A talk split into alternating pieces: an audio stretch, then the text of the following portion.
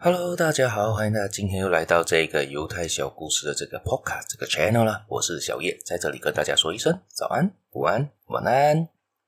今天呢，要谈的呢是关于犹太人对于智慧跟金钱的观念呐。他们这两个呢，对于他们来说，就是在塔木德里面的政治时常提到呢，他们认为智慧比金钱还要重要，因为智慧会带来金钱，而金钱带不一定会带来智慧嘛。今天呢，有两个拉比，也就是他们宗教师嘛，拉比就好像基督教的牧师的存在。他们这两个拉比在聊天，他们就谈了一件事情：到底金钱重要还是智慧比较重要？他们两个人都认为都是智慧比较重要，但是有一个其中一个拉比就提出了一个例句。就问了还另外一个拉比的一个问题：既然你说智慧比较重要嘛，但是为什么有智慧的人呢，都要帮助富人来做工呢，来做事呢？而富人呢，却不替有智慧的人做事呢？大家都看得到嘛，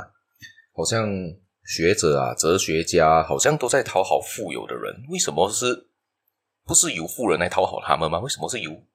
智慧的人来讨好他呢？而这些有钱人反而是对这些有智慧人摆出很狂妄的姿态。和另外一个拉比就笑了笑，对着他说的：“这很简单嘛，有智慧的人知道金钱的价值，而有金钱的人呢，却不知道智慧的重要。在这边，这个故事很简短的就带出来说的了。他们对于智慧跟金钱的观念是完全不一样的。好像这让我想到，嗯，以前的美国的一个前那个前总统特朗普，他就是一个有钱人出身嘛，而他有钱是有钱，但是还很狂妄。”他对待下面的人，给我感觉他对于智慧的，不知道大家有没有觉得还有一点点感觉上说话不经大脑，好像没想过就说出去的东西，很多事情都是这样发生。而他下面的人，好像他那时候的一个比较有智慧的一个人，好像就是好包记吧，那时候的那个应该是他们的卫生部长还是什么样的，他是提出很多意见给他嘛，就要这样去控制这个 COVID，控制这样，但是他实际上还是。口出狂言啊，说一些不不经大脑的话嘛。而他的那个卫生部长呢，那个保基呢，就是负责去拿到他要做的，他他做他该做的事情，拯救他该拯救的人命，也得到他所要的金钱，也就是很显示在这一个案例上面嘛。所以很多时候呢，就是大家都会看到有钱人误用着有智慧的人帮他做事，而有智慧的人呢，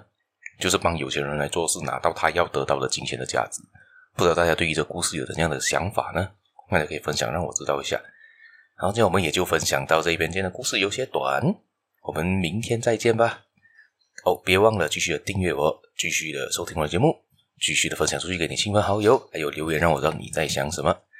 我们今天就这样吧，我们下一期节目再见啦，拜拜。